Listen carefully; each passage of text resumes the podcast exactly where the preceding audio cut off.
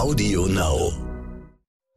Die Stunde Null, der Wirtschaftspodcast von Kapital und NTV zu den wichtigsten Themen der Woche. Ich will unbedingt äh, schaffen, dass Fleisch anders hergestellt wird. Ähm, gleichzeitig Klimaaspekt ist äh, eine große Relevanz für mich und ich möchte in Zukunft weiter Fleisch essen und keinen Erbsenersatz. Ich mag nicht so gerne den Begriff Laborfleisch, also deswegen werde ich jetzt Cultured Meat immer sagen.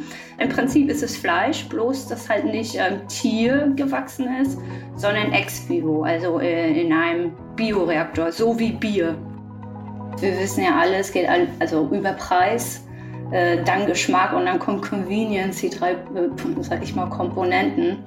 Und ich glaube nicht daran, dass äh, ja, Clean Meat oder Cultured Meat äh, ein Produkt sein sollte, was einen Luxuriumpreis hat, weil dann wird es nicht landen im Supermarkt.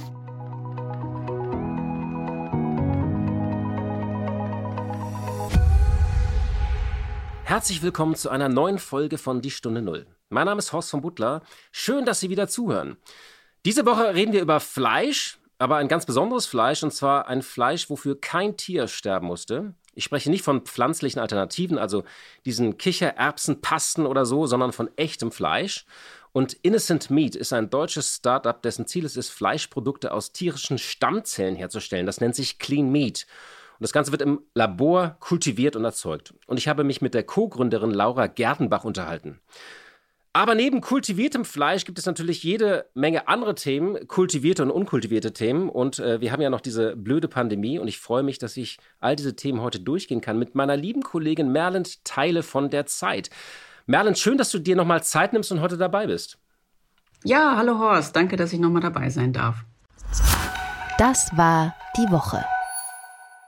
Du warst äh, im Urlaub gerade und hast mir vorhin geschildert, dass du, du warst auch auf Teneriffa und das war so ein bisschen das Gefühl, du konntest so noch einmal Urlaub machen, bevor jetzt dieser lange, harte Winter kommt äh, und wir alle wieder in Lockdown müssen. Ja, genau. Also wir haben noch einmal äh, den Flug in die Sonne genommen und es war herrlich. Also du hast wirklich gemerkt, die Leute wollen raus, wollen in der Sonne sein. Natürlich gab es da auch strenge Einreisebestimmungen, Impfzertifikate, Testnachweise und so weiter, Masken in geschlossenen Räumen, aber warme Witterung. Sobald du draußen warst, konntest du dich völlig frei bewegen. Die Inzidenz war irgendwie bei um die 30 oder so. Also es war nochmal so der Hauch von Freiheit und wir haben dann aus dem Augenwinkel immer schon die Nachrichten von zu Hause mitverfolgt und gemerkt, so, oh Gott, was braut sich denn da wieder zusammen? Also ich weiß nicht, wie es dir ging, aber ich war so in der Situation, ich konnte selbst fast kaum glauben, dass sich das jetzt hier alles wieder so steigert ins Szenario, ja, vor dem wir jetzt eben stehen und äh, wo wir eigentlich wieder da sind, wo wir vor einem Jahr auch schon waren gefühlt, oder? Wie siehst du das? Ja, das kippte plötzlich alles so ziemlich schnell äh, wieder zusammen und alles weg. Ich habe übrigens nochmal nachgeschaut, das letzte Mal, als wir geredet haben, da habe ich die Aufnahme von einem Hotelzimmer in Köln gemacht, weil ich am Abend zuvor ein Dinner mit Armin Laschet hatte. Und das scheint mir irgendwie vollkommen lange her, also wirklich, äh, also wie aus einer anderen Zeit. Der Abend war damals übrigens gut. Laschet stand schon unheimlich unter Druck, wirkte gefasst und angefasst zugleich. Und damals haben wir über den missglückten Wahlkampf der CDU gesprochen und auch den Abzug in Afghanistan. Das war so ein riesiges Thema da.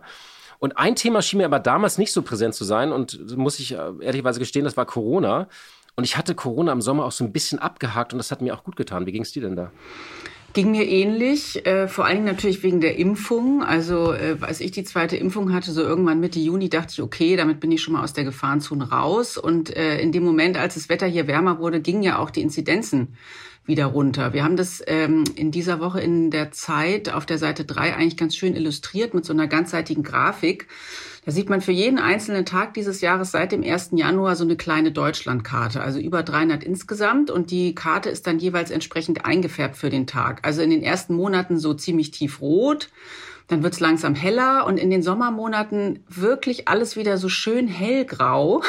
Ich glaube, der beste Tag war Ende Juni, nicht? Irgendwann Ende Juni war so der beste Tag. Genau. Da war wirklich so über Tage und Wochen äh, fast keine Vorkommnisse, bis es sich dann eben im Herbst äh, wieder rot bis jetzt dunkelrot oder fast schon schwarz, muss man sagen, eingefärbt hat. Und daran sieht man halt auf so eine bestürzende Weise, was wir da im Sommer eigentlich für eine Chance verpasst haben. Ne? Wir waren eigentlich raus aus der Pandemie, wenn man so will, also zumindest was die Inzidenzzahlen angeht. Und jetzt stehen wir halt in gewisser Hinsicht äh, noch schlechter da als vorher. Das ist schon ja deprimierend. Ja, die vierte Corona-Welle rollt unerbittlich über Deutschland hinweg. Diese Woche hat das äh, Robert-Koch-Institut erstmals auch über 60.000 Neuinfektionen gemeldet, so viele wie nie zuvor. Es gab sogar eine Wutrede von Lothar Wieler, diesen Menschen hinter diesen Zahlen. Er hat auch Emotionen gezeigt. Ähm, ähm, immer mehr Geimpfte stecken sich auch an, landen auf den Intensivstationen, wenn, auch wenn das natürlich die Minderheit ist. Die Lösung lautet jetzt Boostern, Boostern, Boostern. Und wir hatten ja diese Woche dieses komische Comeback der Ministerpräsidentenkonferenz, äh, die jetzt gestern so eine Art flächendeckendes 2G äh, beschlossen haben oder 2G Plus. Das läuft jetzt immer gegen so einen anderen Wert. Wir müssen ein neues Wort lernen, Hospitalisierungsrate. Und je nachdem, wie, äh, wie schlimm es da ist, da gibt es so Werte von 3, 6 und 9, führt es dann zu 2G, 2G Plus oder strengeren Maßnahmen. Trotzdem, die Frage ist doch irgendwie, Merland, wie konnte es so weit kommen? Also man fühlt sich ja ein bisschen wieder so wie im Frühjahr, kurz vor dieser Osterruhe. Man hat so ein Führungsvakuum. Manche sprechen wieder schon von Staatsversagen. Wie konnte es so weit kommen, dass wir wirklich wochenlang Zeit verlieren? Ja, ist eine gute Frage. Also zum einen ist es natürlich erstmal schwer zu vermitteln, dass einerseits in diesen Tagen diese epidemische Lage nationaler Tragweite endet, ne, und auf der anderen Seite die Zahlen eben so sind, wie sie gerade sind und dass man da halt so reingeschlittert ist und wieder nicht auf die Wissenschaft gehört hat, die an weiten Teilen exakt vorhergesagt hat, was jetzt passiert. Das äh, macht einen wirklich äh, ja mindestens ratlos. Aber ähm, weil du gefragt hast, wie kannst du weit kommen? Also mich macht es auch deswegen nachdenklich, weil es ja zeigt, dass wir als Gesellschaft anscheinend unfähig sind, prophylaktisch auf Katastrophen zu reagieren oder uns darauf vorzubereiten. Ne? Katastrophen, die von der Wissenschaft so klar vorgezeichnet sind. Und ich denke da jetzt natürlich auch an die Klimakrise. Äh, und da haben wir es eben mit Auswirkungen zu tun, die sich wirklich erst noch viel später in ihrem ganzen Ausmaß zeigen, ähm, zeigen werden. Und es ist offenkundig sehr schwer für uns Menschen, auf eine Bedrohung zu reagieren, die wir nicht wirklich unmittelbar im eigenen Leib spüren. Also es ist dann so ein bisschen aus den Augen, aus dem Sinn. Das kann unser Gehirn übrigens nicht. Also unser Gehirn kann sich Zeiträume bis 2030, 40, 50 nicht ausmalen. Das kenne ich so aus der Forschung über Rentenlücken und Altersvorsorge. Ah ja, genau. Ja, das sind ja genau die Zeiträume, die auch bei der Klimakrise, wenn man der Wissenschaft folgt, äh, die entscheidenden werden. Also das verheißt nichts Gutes für die Maßnahmen, die jetzt eigentlich schon längst hätten beschlossen sein müssen, um diese Entwicklung eben noch zu beeinflussen. Ne? Und bei Corona war die Politik meines Erachtens eben die ganze Zeit auch zu sehr getrieben von einer Minderheit, die sowohl Maßnahmen wie die Maskenpflicht als dann eben auch das Impfen so radikal ablehnt. Also eigentlich hat sich die Mehrheit hier von der Minderheit treiben oder man kann ja fast schon sagen in Geiselhaft nehmen lassen und die Auswirkungen sehen wir halt jetzt. Genau, und wir hatten so ein bisschen auch ein Interregnum. Also die, wir hatten eine geschäftsführende Regierung, die nicht mehr wirklich gehandelt hat. Ähm, Im Sommer wurden dann ja auch die Impfzentren geschlossen. Ähm, es wurde beschlossen, dass ähm, die Tests nicht mehr bezahlt werden. Also man hat eigentlich diese ganze Infrastruktur, die wir endlich aufgebaut hatten, und wir hatten ja auch eine erfolgreiche Impfkampagne, hat man wieder abgebaut. Und die neue Regierung äh, hatte sich eben noch nicht zusammengerauft. Das Problem ist bloß, so ein Führungsvakuum, äh, ein, ein Virus interessiert sich halt nicht für einen Regierungswechsel. Und ich finde, die Ampel hat da auch keinen richtig guten Start hingelegt, ähm, äh, aus ganz unterschiedlichen Gründen. Äh, wir haben die Rolle der FDP, der bestimmte Dinge wichtig waren. Ich fand auch, ähm, auch, auch Scholz, äh, der ja Führung versprochen hatte, auch wenn er noch nicht Kanzler ist, hat ja diesen Satz gesagt diese Woche auf dem, diesem Wirtschaftsgipfel der Süddeutschen Zeitung. Ich finde es richtig, dass wir jetzt eine Diskussion darüber begonnen haben, äh, ob man das machen sollte, also in Bezug auf die Impfpflicht. Ich finde, das, das wirkte fast Merkelesk, was er da gesagt hat. Ähm, also Scholz war abgetaucht, äh, Angela Merkel ähm, hatte gestern nochmal ihren Auftritt und hat sich natürlich nicht mehr so zupackend da eingemischt. Und dadurch ist so ein Vakuum entstanden.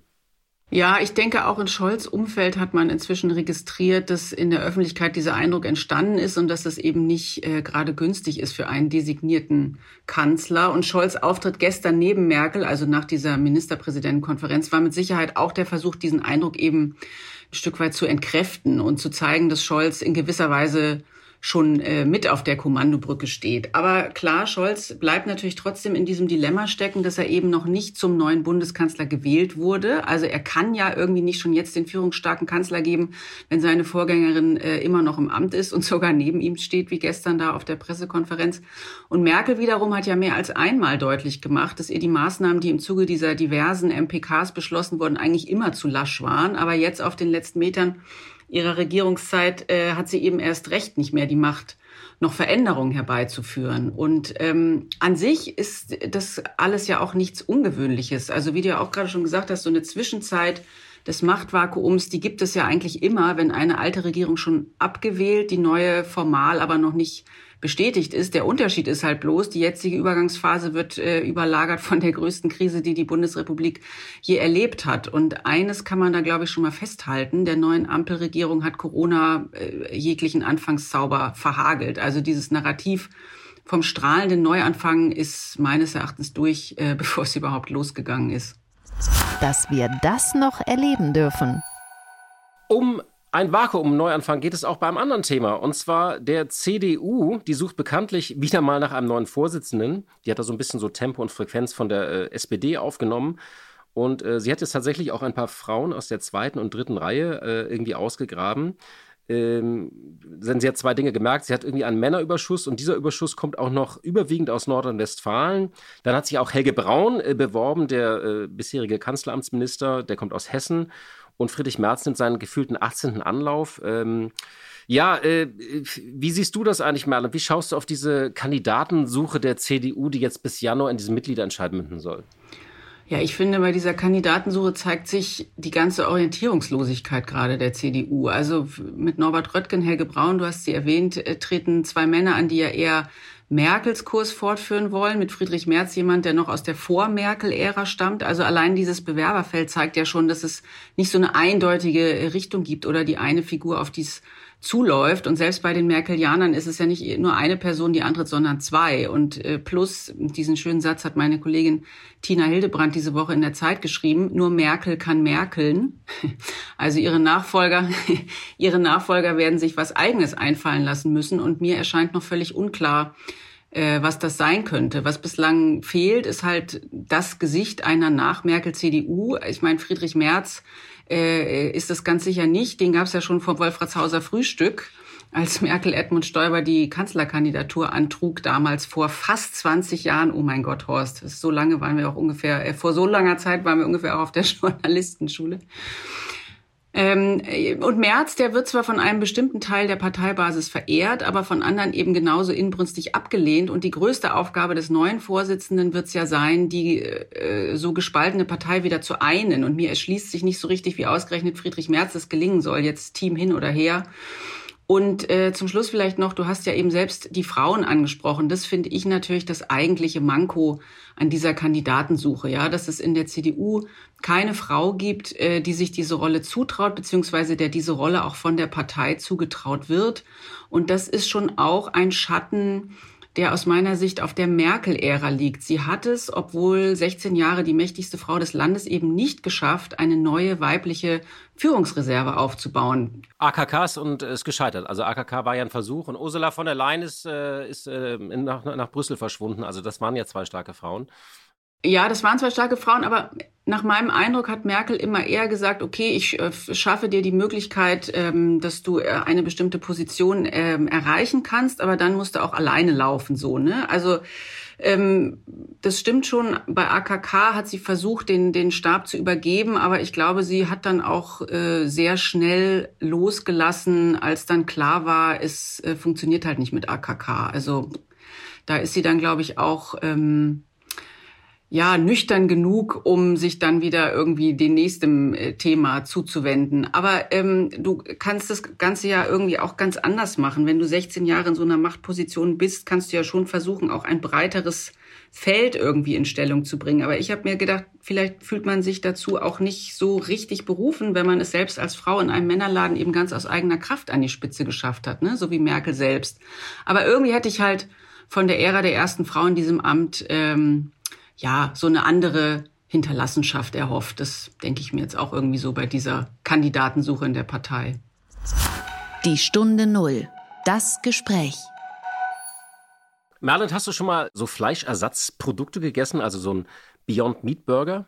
Ja, also äh, relativ häufig sogar. Ich probiere da viel rum und ähm, gerade bei diesem Beyond Meat Burger muss ich sagen, äh, also bis hin zu der roten Flüssigkeit, die irgendwie austritt, wenn man den gebratenen Burger auf dem Teller liegen hat und dann so ein bisschen drauf rumdrückt, kommt er dem Original äh, aus Fleisch schon echt nahe, geschmacklich auch super. Also aus meiner Sicht muss für einen Burger äh, kein Tier mehr sterben. Ja, also ich finde, der schmeckt auch äh, gut. Es gibt ein Problem, hat mir mal jemand gesagt, dass die meisten Menschen denken, dass sie äh, Gemüse essen, wenn sie so einen Burger essen, dass der natürlich trotzdem ähm, Kalorien hat, also wenn man sich so einen Burger reinpfeift. Es gibt auf jeden Fall viele Unternehmen, die auf diesem Feld unterwegs sind, weil die Menschheit isst bekanntlich zu viel Fleisch. Und ähm, es gibt neben diesen Fleischersatzprodukten äh, auch die Idee, dass man äh, Fleisch äh, im Labor züchtet und kultiviert aus Stammzellen. Und damit komme ich zu unserem heutigen Gast. Äh, Laura Gertenbach, die ist Mitgründerin von Innocent Meat. Sie ist 36 Jahre alt, wurde in Rostock geboren, stammt aus einer Landwirtschaftsfamilie. Ihr Vater ähm, ist Acker- und Milchbauer und ihre Mutter auch Landwirtin. Sie hat dann jahrelang in Barcelona studiert, obwohl sie ursprünglich gar kein Spanisch gesprochen hatte, kam zurück nach Rostock, hat dort Informatik studiert, unter anderem mit dem Schwerpunkt Data Mining und Machine Learning und hat dann während ihres Studiums äh, das erste Unternehmen aufgebaut. Gustavs hieß das. Das war ein Weihnachtsbaumhandel also der Weihnachtsbaum online vertrieben hat. Ähm, sie hat ein zweites Startup gegründet, Oberlecker heißt das, das ist eine Online-Vermarktungsplattform für Biofleischprodukte. Beide Unternehmen gibt es noch. Und jetzt, dann hat sie 2017 ein drittes Unternehmen gegründet. Sie ist also eine richtige Seriengründerin zusammen mit Patrick Nonnenmacher und das heißt Innocent Meat. Und das ist das erste deutsche Startup, äh, das versucht, Fleischprodukte aus tierischen Stammzellen zu erzeugen. Und das Endprodukt nennt sich dann Clean Meat. Und äh, das soll möglichst ohne geschlachtete Tiere ablaufen. Man braucht auch viel weniger Land, weniger Emissionen und weniger Wasser. Weltweit gibt es übrigens inzwischen 76 Firmen, die sich an kultiviertem Fleisch versuchen. Und allein 2020 sind 23 Firmen hinzugekommen. Und die namhaften sitzen eigentlich in den USA und in Israel. Inzwischen sind einige Investoren bei Innocent Meat eingestiegen, zuletzt der Wagniskapitalgeber Big Idea Ventures. Und die Truppe von Laura Gertenbach ist gerade umgezogen und sitzt jetzt auf dem Campus in Rostock, wo sie an ersten Prototypen arbeiten. Und sie wurde ganz frisch äh, von Kapital zu den Top 40 unter 40 äh, gewählt und ich werde sie diese Tage auch treffen. Und ich habe vorher mit ihr gesprochen. Einen schönen guten Tag, Laura Gertenbach. Herzliche Grüße nach Rostock. Ja, herzliche Grüße zurück. Vielen lieben Dank, dass ich heute hier sein darf. Ja, schön, dass wir miteinander sprechen können über dich, über dein äh, Startup Innocent Meat. Die Hörerinnen und Hörer werden es auch nicht wissen. Wir werden uns äh, bald auch sehen, äh, denn du bist gerade von Kapital unter die Top 40 unter 40 gewählt worden. Und ähm, da haben wir ja diesen äh, großen Gipfel, das, Tre das Treffen der Top 40 unter 40 mit 2G Plus, also alle geimpft und getestet. Ich freue mich, dass wir uns da persönlich kennenlernen und du hast dich bereit erklärt, dass wir vorher einmal praktisch passend äh, zu dieser Veranstaltung, aber auch äh, unabhängig davon miteinander sprechen können. Du machst Innocent Meat. Kannst du mal nochmal erzählen, wie es dazu kam? Du hast davor ja ein Startup, anderes Startup, das heißt Oberlecker, das hat hochwertiges organisches oder, oder biologisches Fleisch gemacht. Nun stellst du sogenanntes Clean Meat her. Wieso der Neuanfang? Erzähl das nochmal. Äh, ich finde, das ist kein Neuanfang, sondern eher eine Erweiterung. Also ich habe einen starken Background zur Landwirtschaft und äh, durch dieses Fleischgeschäft, äh, sag ich mal, habe ich immer die Schlachtung selber organisiert, was wir bis heute machen. Teilweise auch die Weidetötung. Und äh, es ist halt sehr zeitintensiv und kostet halt auch viel Geld. Und 2016 habe ich das erste Mal gehört, äh, Clean Meat. Und habe gedacht, oh Mensch, das wär's doch. Dann könnte ich da in diesen Baustein einfach rausschneiden. Äh, auf der anderen Seite muss ich auch sagen, wir haben wirklich viele Probleme in der Landwirtschaft. Klimawandel ist da ein großes Thema. Ähm, das sehen wir jedes Jahr. Also äh, Rostock ist eine Region gewesen, die sehr feuchte Luft, äh, feuchte Klimaeinflüsse hatte, was sich komplett in den letzten zehn Jahren gewandelt hat. Und wenn ich jetzt beides so, so zusammen matche, finde ich, ist das ein enormer Vorteil, um Fleisch in Zukunft zu produzieren. Genau, deine beiden Eltern sind Landwirte. Also du kommst sozusagen, äh, du, kennst das, Landwirtschaft, äh, vermutlich klassische Landwirtschaft und auch Viehwirtschaft. Ähm, du hast einen ganz anderen Weg eingeschlagen. Du hast ja Wirtschaftsinformatik studiert, Data Mining und Machine Learning, warst im Ausland, hast sechs Jahre lang in Barcelona studiert, warst in Amerika und du bist dann zu den Gründerinnen geworden. Wie haben denn deine Eltern auf diese Idee reagiert? Ähm, also erstmal zum Gründen, das wollte ich schon immer ähm, muss ich sagen. Ich glaube, ich war zwölf oder dreizehn, als ich das erste Praktikum hatte. Und da habe ich schon gemerkt, oh, ich möchte mir, ich möchte lieber eigene Ideen umsetzen, als mir sagen zu lassen, was ich zu tun habe. Und sicherlich spielt es auch eine Rolle äh, bei mir in der Familie. Mein Vater ist halt äh, unternehmerisch sehr stark tätig. Und ich habe mich dafür immer interessiert. Äh, für die Idee selber, also mein, wir sind ja jetzt, sag ich mal, Agrarwirtschaft, äh, weil man muss das schon unterscheiden. Mecklenburg-Vorpommern hat ja ganz andere Strukturen. Äh, die Höfe sind sehr, sehr, sehr groß. Und da kräht einfach nicht der Hahn und läuft das Pferdchen auf der Koppel herum. Wir gehen halt nach Börsenpreis und uns ist einfach klar, dass äh, A, warum sollen wir, sage ich, in Zukunft unsere Ressourcen verschwenden, um den anderen Erdteil zu ernähren. Und zweitens ist, äh, so kommen wir gar nicht weiter. Wir haben gar nicht so viele Flächen. Und für meine Eltern war das eigentlich auch ganz klar. Meinen sie, das ist eine Erweiterung in der Landwirtschaft, äh, Fermentation oder Cultured Meat wird in Zukunft unausweichlich sein. Mhm. Kommen wir mal zu dem Produkt als solches. Das nennt sich Clean Meat. Manchmal wird es auch als so In-vitro-Fleisch bezeichnet. Was bedeutet das genau? Kannst du das mal erklären? Was ist das eigentlich, dieses berühmte Fleisch aus dem äh, Labor? Auch im Unterschied zu diesen anderen veganen Burgern wie Beyond Meat, die ja sozusagen einfach auf Kichererbsenbasis beruhen. Ja, äh, ich, ich mag nicht so gerne den Begriff Laborfleisch, also deswegen werde ich jetzt Cultured Meat immer sagen. Äh, Im Prinzip ist es Fleisch, bloß dass halt nicht ähm, Tier gewachsen ist, sondern ex vivo, also äh, in einem Bioreaktor, so wie Bier. Bier wird auch in Bioreaktoren hergestellt. Und äh, als Ausgang baue ich natürlich eine Quelle, ein Wirtstier. Das kann das Schwein sein, das kann das Pferd sein, das kann das Rind sein. Ich entnehme dem Wirtstier Gewebe, äh, reinige das durch einen Prozess auf, damit ich meine Stammzellen bekomme und am Ende muss ich diese Stammzellen füttern, damit sie sich in Fett und Muskel umwandeln. Eigentlich kann man sich das vorstellen, ich sage mal, wie so ein Hotel Mama. Ja, die Zelle liegt da ganz bequem im Bioreaktor drin, ist kuschelig warm, man füttert sie und ein bisschen Sportanimation bekommt sie auch noch, weil Muskel brauchen ja Impulse, damit sie dann sich vermehren. Und wie groß wächst denn das dann aus dieser Zelle? Also wird das dann irgendwann so, so ein Klumpen Fleisch, dass man da so eine Art äh, ein Kilo Hack hat? Oder ähm, ist das, also das ist ja auch kein Steak, was da wächst. Wächst da ein Muskel, wächst da ein, ein Bein, eine Keule? Ähm, nee, wirklich. Also Hackfleisch kann man schon so sagen. Wenn man jetzt zum Beispiel mal gewolft hat, eine Größe von einer Lochscheibe zwei bis drei Millimeter, also so schon richtig in Form. Wir bringen das auf so kleine Kugelform. Äh, und man muss sagen, es wird Hackfleisch und also Muskel und Fett getrennt gezüchtet, weil das unterschiedliche Zelltypen sind, die unterschiedliche Anforderungen haben. Mhm. Also wie, äh, als ob ich jetzt zwei Kinder habe, das eine ist 10 und 5, hat unterschiedliche Anforderungen. So ist es auch bei den Zelltypen halt.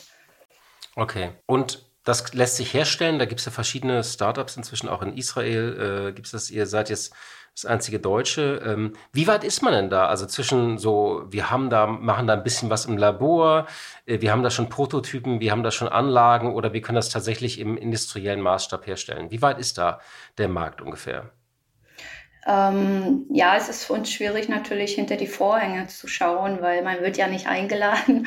Und ähm, ich würde jetzt aber mal vermuten, dadurch, dass zum Beispiel Upside, die haben ja ihre erste ich nenne das Demo-Anlage, äh, wo sie dann zeigen können, dass sie das nachher später im größeren Maßstab skalieren. Ich denke, dass ein großer Clou ist, die Lizenzen, die Zulassung zu bekommen. Da denke ich, schwebt Alep Farm gerade äh, so ein bisschen in der Wolke. Äh, die haben eine Zulassung beantragt für Israel erstmal. Sie sind sehr weit. Ähm, ich könnte mir gut vorstellen, dass sie Ende nächstes Jahres in Israel die Zulassung bekommen. Ein großes Hindernis ist die Herstellung des Zellfutters, weil das macht 90 Prozent der Kosten aus. Und da sind die Unternehmen halt getrieben, Lösungen zu finden, damit man am Ende halt ein, ein Produkt hat, was äh, in den Supermarkt Substanz hat. Also es, wir wissen ja alle, es geht all, also über Preis äh, dann Geschmack und dann kommt Convenience, die drei, äh, sag ich mal, Komponenten. Und ich glaube nicht daran, dass äh, ja, Clean Meat oder Cultured Meat äh, ein Produkt sein sollte, was einen luxuriösen Preis hat, weil dann wird es nicht landen im Supermarkt. Aber schmecken tut's. Äh, wie ich, wir haben jetzt unseren ersten Prototypen gemacht. Wir haben davon noch nicht gegessen, weil es noch nicht unser eigenes Nährmedium ist und wir so nicht äh, genau wissen, was drin ist. Aber ich habe eine ähm, Bekannte in den USA, die auch ein Cultured Meat Startup hat und äh, die hat von verschiedenen Unternehmen kosten dürfen und sie meint, es, sie schmeckt keinen Unterschied und sie ist Fleischliebhaberin. Also jetzt kein Vegetarier, der vielleicht okay, ab und aber, zu Fleisch isst. Aber die ja. Grundidee ist, dass man einen Unterschied nicht schmeckt, ob man das sozusagen von genau. einer lebenden Kuh hat oder von einer oder von einer kultivierten Kuh. genau, mhm. genau. Weil Fett ist ja der Geschmacksträger und äh, das ist halt entscheidend. Wie weit ist denn jetzt äh, Innocent Meat? Also du hast, ihr habt einen Prototypen. Wie weit ist euer Startup? Ähm, ja, ich muss nochmal sagen, unser vorab zu nehmen, unser Ziel ist nicht, Produkte in den Supermarkt zu launchieren, sondern wir stellen halt die Technologie der Lebensmittelindustrie bereit, äh, nach dem Prinzip Plug and Play. Und ähm, so, somit benutzen wir die Strukturen. Äh, was wir zuerst machen müssen, ist, sind die Biokomponenten zusammenzubauen, also die Zelllinie etablieren, äh, dann das Zellfutter muss etabliert werden und die sogenannten Zellträger. Das haben wir jetzt so im ersten Schritt fertig und im zweiten Schritt kommt die Automatisierungstechnologie. Okay, also genau, ihr seht euch sozusagen eher so als Technologieanbieter, also nicht als, als Fleischanbieter, der praktisch äh, Produktionssysteme entwickelt, mit der andere Fleischproduzenten dann äh, ihre Lieferketten anpassen können. Das ist sozusagen die, die Grundidee, nicht? Wir sind beides. Wir sind einmal, weil wir, was wir im Prinzip machen, ist, wir steuern die Produktion remote über eine Web-Applikation. Und letztendlich müssen wir alles daran liefern, alles sicherstellen, dass nachher das Hackfleisch einen super Geschmack hat. Das wird unser Kunde ja nicht machen. Der will nur ernten und seine Wurst weitermachen. Okay, und wie weit seid ihr da, sozusagen auf der Technologieseite? Erst die Biokomponenten, weil ich kann keine Automatisierung machen, wenn ich nicht diese Biokomponenten habe. Mhm. Wir sind jetzt so in den Biokomponentenschritten, wie ich gerade okay. gesagt habe. Mhm. Und wann, wann glaubst du, dass ihr wirklich auf den Markt kommt mit etwas, wo ihr sagt, ihr habt marktreife Produkte und dann das ist sehr schwierig, weil es in, in, Relation, wie viel Geld zur Verfügung steht. Mhm. Habe ich viele Pinsel, kann ich eine Wand schneller malen. Aber unser Plan ist, dass wir 2024 äh, die erste Demo-Anlage unseren Kunden hinstellen. Erstmal in etwas kleinerem Maßstab und dass er dann Ende 25 anfangen kann zu produzieren. Was für Leute hast du im Team? Welche Ausbildung haben die? Was für Leute sind keine Fachidioten, aber trotzdem auch Spezialisten. Ähm, wir haben meinen Mitgründer zum Beispiel, der ist äh, Biochemiker, hat lange bei einer Biotech-Firma gearbeitet in der Zelltherapie, also kennt sich mit der Zellkultivierung bestens aus.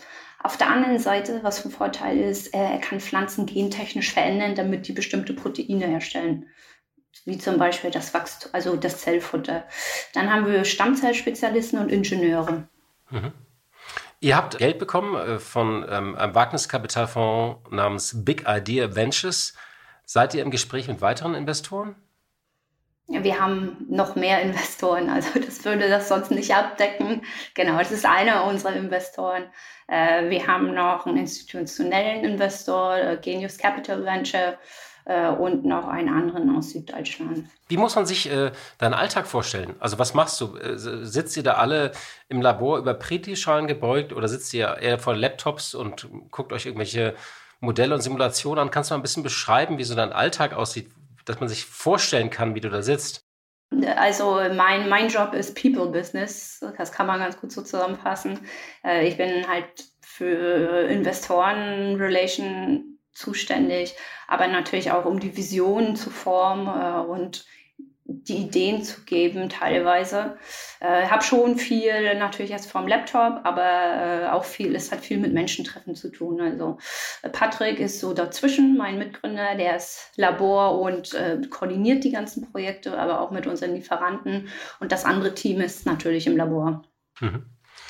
Wie ist es nun eigentlich so? Also auf dem Bereich des Fleisches passiert ja unheimlich viel. Äh, bei den allermeisten Menschen ist die Botschaft angekommen, dass wir weniger Fleisch essen müssen, wenn wir den Klimawandel bekämpfen wollen, weil äh, zu viel äh, Treibhausgase, auch vor, vor, allem zu viel Methan entsteht. Ähm, nun gibt es verschiedene Lösungen. Das eine ist, man hat Fleischersatzprodukte und das andere ist, man, sozusagen, man züchtet Fleisch, kultiviert Fleisch im Labor. Labor mag es ja nicht so sehr das Wort, aber man stellt es künstlich her. Wie sieht denn die, die Lösung aus? Ist das so eine Mischung zwischen Fleischverzicht und, und, und, und Kichererbsen plus Labor oder ist, wird sich da eins durchsetzen? Wie schätzt ihr da den Markt ein oder auch eure Investoren? Also worüber redet ihr da? Ähm, ja, ich glaube, dass man nicht zu doll auf die westlichen Länder, also man guckt ja immer sehr in das Umfeld, aber Fleisch wird wachsen allein in, in den Schwellenländern. Die sind ja noch gar nicht zum Geschmack gekommen, in dem Volumen Fleisch zu essen, wie wir das machen. Äh, von daher glaube ich, dass es weiter wächst. Äh, ja, mit irgendwelchen Verzichtklauseln glaube ich nicht, dass das irgendwas bewirkt, weil die Zahlen in Deutschland sind stetig circa 60 Kilo Fleisch pro Kopf. Und die Vegetarier machen halt immerhin weiterhin nur einen kleinen Prozentsatz aus. Die leben vielleicht in Berlin, aber es präsentiert nicht Deutschland. Hm. Genau, aber das ist ja die Frage. Also, wie kann das ein Massenmarkt werden? ähm, indem das Produkt denselben Preis hat wie unser hiesiges Fleisch, äh, genauso schmeckt und genauso einen Convenience-Anteil hat. Und ich glaube, dass dann einfach der Vorteil überwiegt, wie es produziert wird. Ich glaube nicht, dass man mit Verboten Menschen erreicht. Also wenn ich jetzt so gucke, Max Mustermann, der, der jeden Tag beim Lidl oder Rewe sein Fleisch kauft. Ich glaube nicht, dass da ein Verzicht ist. Mhm. Was spart man dann eigentlich genau, wenn man sozusagen ein Kilo Fleisch im Labor herstellt gegenüber einem Kilo Fleisch in der, in der Kuh? Also habt ihr das ausgerechnet? Ja, es gibt da gründliche Studien vom Good Food Institut und das ist ein circa 80 Prozent Einsparung. Also man muss einmal von ganz vorne anfangen. Ich sage immer Saungenetik oder Rindergenetik, ja, bis hin zur Aufzucht, äh, Futteranbau und Schlachthof. Und das alles wird ja weggeschnitten. Ja, die Bioreaktoren, die brauchen Energie, brauche ich bei jeder Lebensmittelproduktion, auch bei der Bierherstellung. Und da ist es einfach wichtig, wo kommt die Energie her? Und ja, natürlich könnten nur die Fabriken dann äh, Strom aus ihren eigenen äh, Netzen speisen. Das tun unsere Kunden teilweise auch schon, also die Fleischverarbeiter. Ähm, aber er muss natürlich auch die Regierung einen Teil der tragen. Klar, man könnte die Fabrik dann mit erneuerbaren Energien äh, beheizen und so und dann hätte man die, ja, die Klimabilanz. Genau.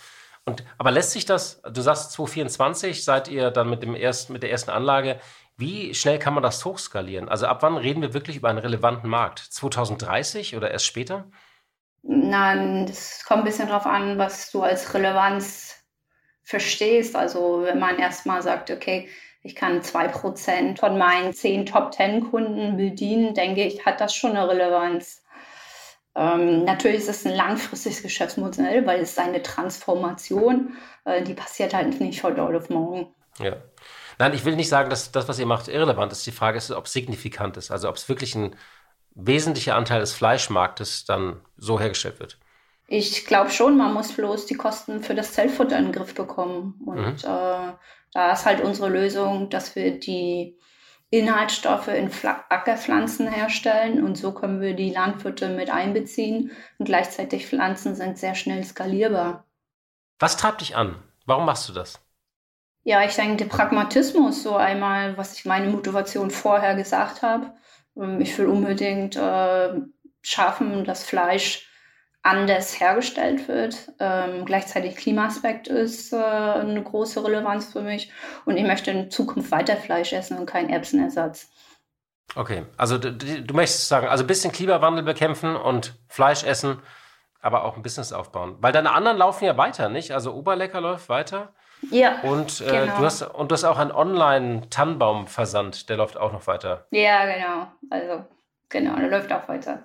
Hast du schon eine nächste Idee für das nächste Startup? Nee, ich bin damit ganz gut ausgelastet und äh, das passt ganz gut zu mir.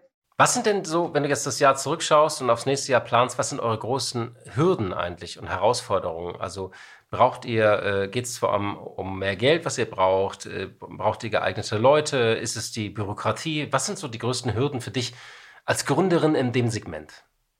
Ja, offen gestanden natürlich äh, Kapital. Äh, ohne Moos nichts los. Äh, aber auch dann Teamaufbau, also die richtigen Leute im richtigen Zeitpunkt äh, zu finden, damit man die Ideen umsetzen kann. Mhm. Und Bürokratie, habt ihr dann, gibt es andere regulatorische Hindernisse? Die Liste ist zu lang. Also ich sage okay. so, Fördermittel, das finde ich schon ein bisschen ärgerlich, äh, dass halt gerade zellbasierte Fleischherstellung, Startups da wirklich sehr rausfallen im Moment noch. Ähm, und das wird sicherlich auch noch dauern.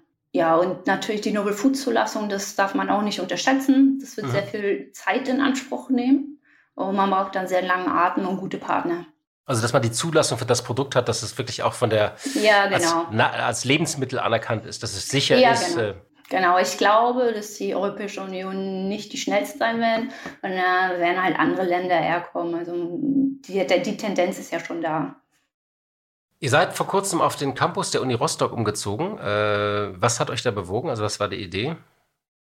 Ähm, also es ist einfach äh, die Nähe zur Uni, A, wegen äh, Mitarbeitern, wegen Team, weil wir haben sehr guten biowissenschaftlichen, akademischen Teil hier, aber die Möglichkeit dann auch Arbeitsplätze zu finden in der Region im Biotechnologiebereich sind begrenzt und viele wandern dann ab in die äh, alten Bundesländer und wir haben so gedacht, okay, sind wir näher am Campus dran, können eine Möglichkeit, äh, eine Chance geben, haben aber auch super talentierte Köpfe hier.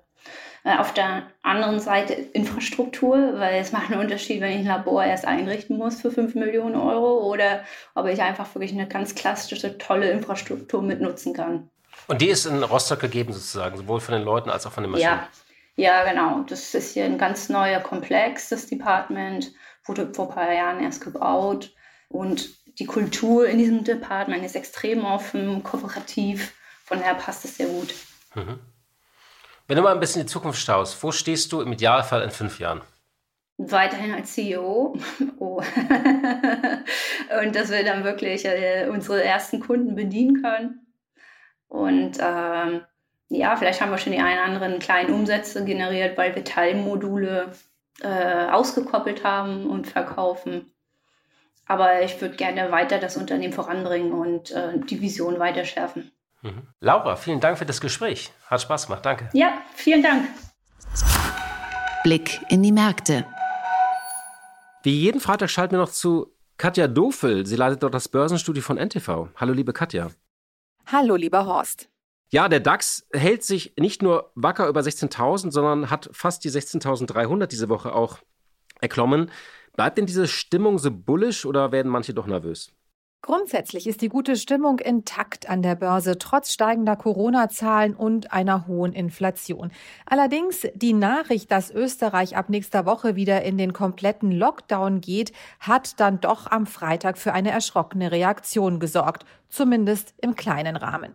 Die Inflationszahlen vom Freitagmorgen sind trotz alarmierender Signale recht ungerührt aufgenommen worden. Die Erzeugerpreise sind im Oktober im Vergleich zum Vorjahr um 18,4 Prozent gestiegen, so stark wie seit 1951 nicht mehr und mehr als während der Ölkrise 1974.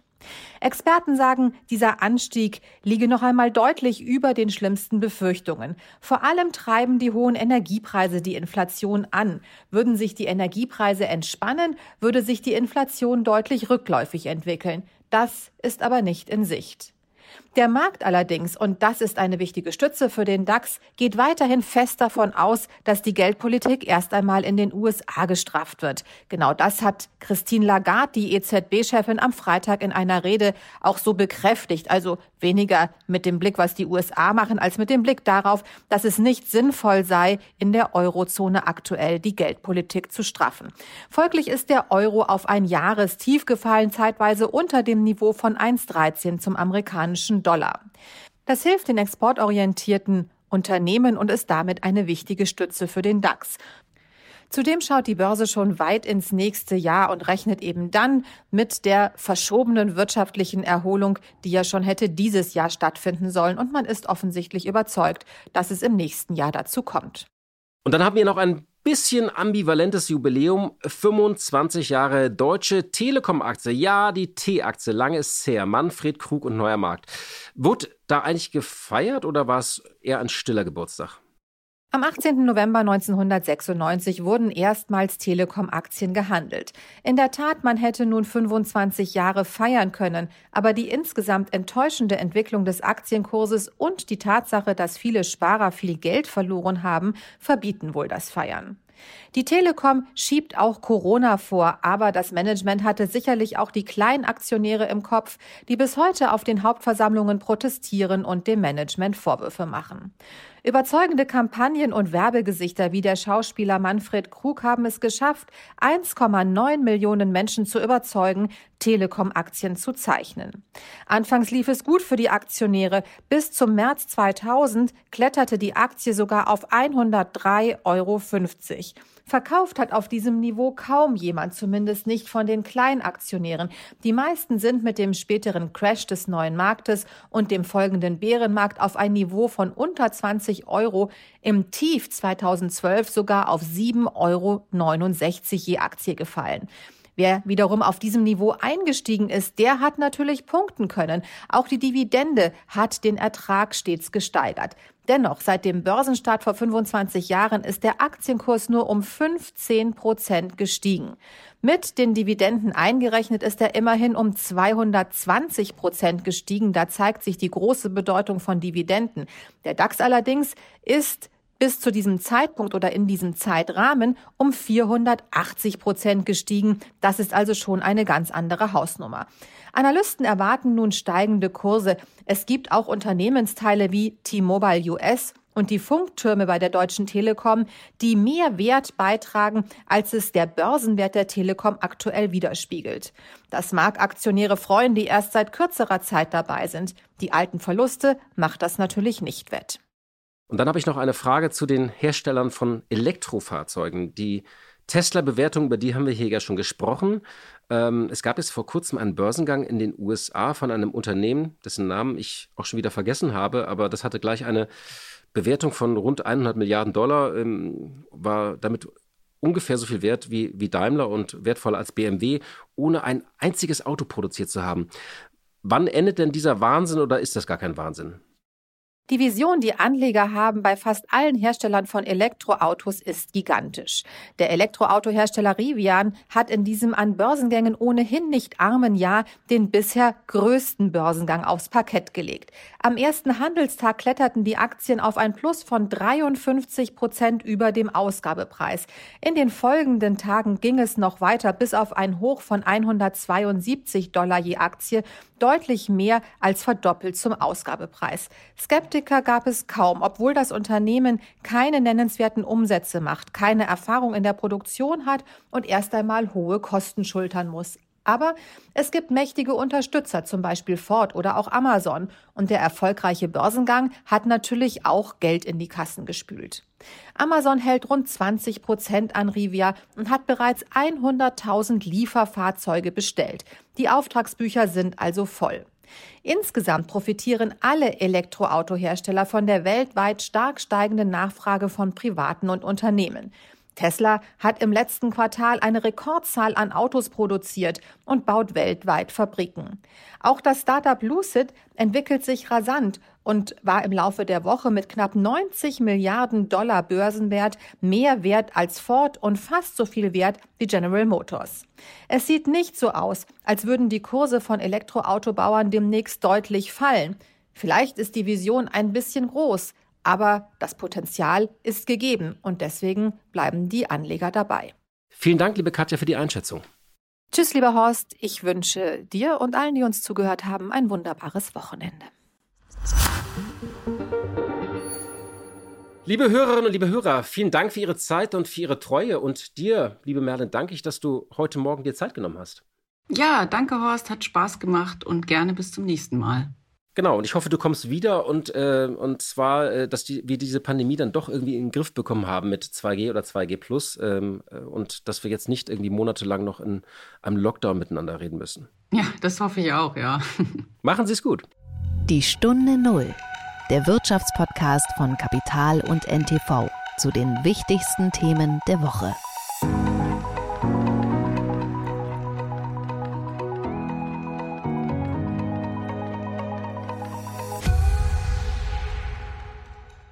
Zum Schluss möchten wir euch noch einen Podcast empfehlen und dafür lasse ich einfach die Host selbst zu Wort kommen. Hallo, wir sind Raimund Brichter und Etienne Bell von NTV. Wir sind die Hosts vom Podcast Brichter und Bell Wirtschaft einfach und schnell. Und wir liefern euch jeden Donnerstag einen Begriff oder ein Thema aus der Wirtschaft und erzählen euch in zehn Minuten alles, was ihr dazu wissen müsst. Immer verständlich erklärt und natürlich top aktuell. Hört also rein bei AudioNow und bei ntv.de und natürlich überall da, wo es Podcasts gibt. Audio Now.